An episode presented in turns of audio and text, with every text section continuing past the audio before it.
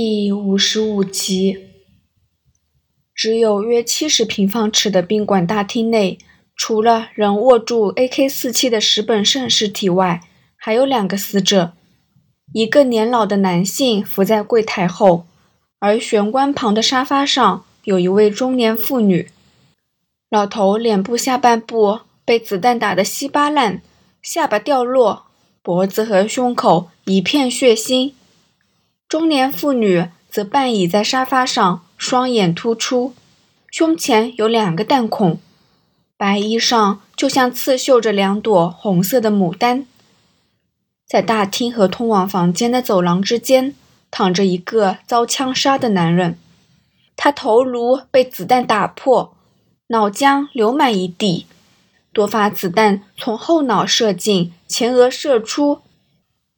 虽然他背部还有不少弹孔，但任何人都只会被那个恶心的头颅抓住注意。在这幅地狱绘图中，还有三具尸体。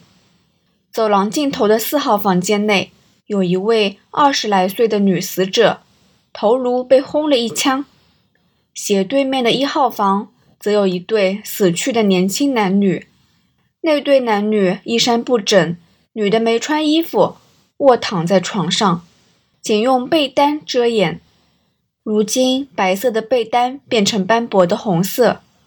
那男的只穿四角裤，胸口有两个弹孔，伏在房间门口旁边地上。人质全数死亡。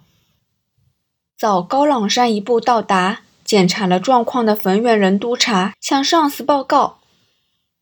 捷豹和桑彪的尸体在楼梯口，另外旺角重案的两个伙计在梯间，其中一个受了重伤。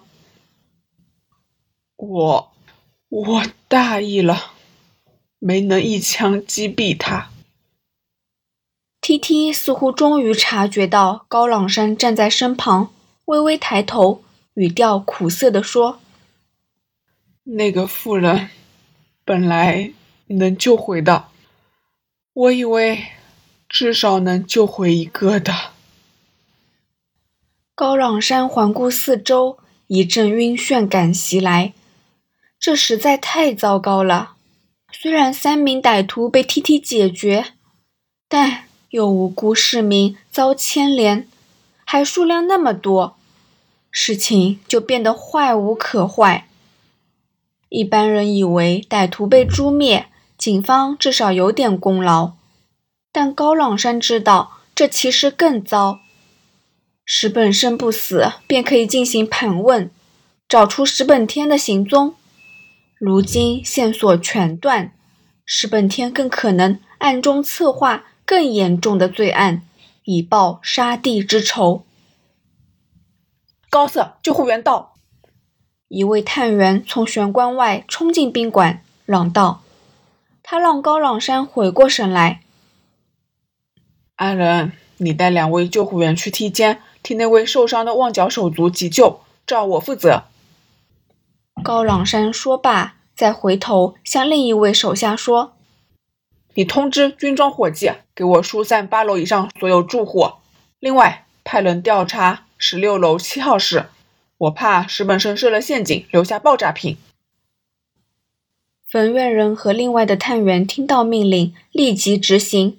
而高朗山则和留在现场的救护员，除了一位替 T.T 包扎外，逐一检查死者，希望有奇迹出现。救护员看过每一具尸体，做了基本检查后，都摇头叹息，表示没有生命迹象。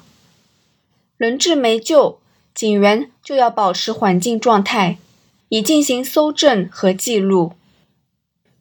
面对弹孔布满的墙壁、被打得破烂的家具、猩红色一片的地板、随处可见的木屑和弹壳，高朗山有一种不真实的感觉。T T 和沙皮被救护员抬走后，搜证的同僚陆续到场，但高朗山觉得自己在现场毫无意义。现今所做的一切，不过是亡羊补牢的例行公事。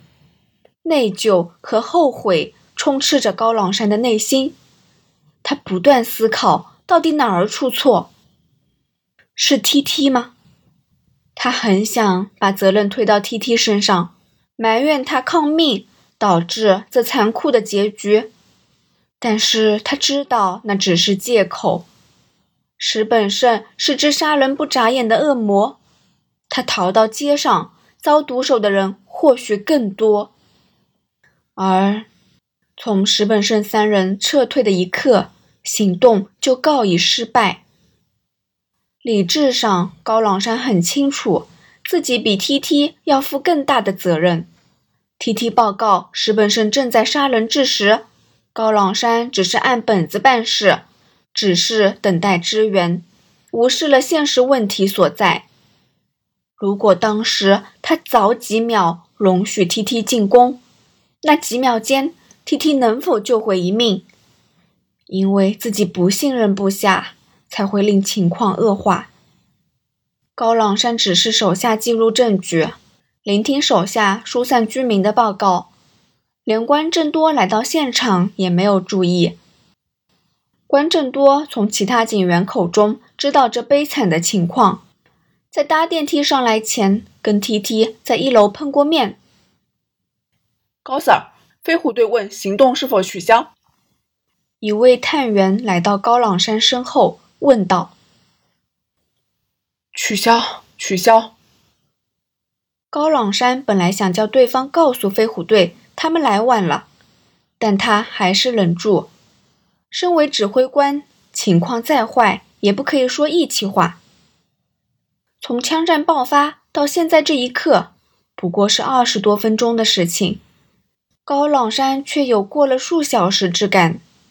部下汇报。十六楼的贼人巢穴没有发现任何陷阱或危险品，他便安排搜证人员前往找线索。鉴证科人员、支援警员等等陆续到达，而记者亦纷纷到场，围在家辉楼的数个出口前拍摄警务人员进出的样子。高督察，我先走了。关正多待了好一会儿。在现场走了一圈，查看过那凄惨的环境后，跟高朗山说：“这时候，高朗山才发现关正多在场。”好的，如果有任何关于石本天的线索，我会送到 CIB。高朗山勉强挤出一个不由衷的微笑，说：“让关警司您看到这惨况，实在抱歉。”不是你的错，我们总会遇上这种无奈的案子吧？唉。关正多点点头。谢谢，请慢走。再见。关正多离开家辉楼时，被眼尖的记者看到，一拥而上。他们以为有名的关正多警司负责此案，但关正多只是苦笑着摇摇头。没有回答任何问题，便离开。这一天的电视和电台新闻都以头号通缉犯石本胜在枪战中被击毙为重点，也有描述人质被杀害、警方束手无策的报道。翌日的报章新闻更为详细，亦有不少意见质疑警方是否行动失败，应否对死者负上责任。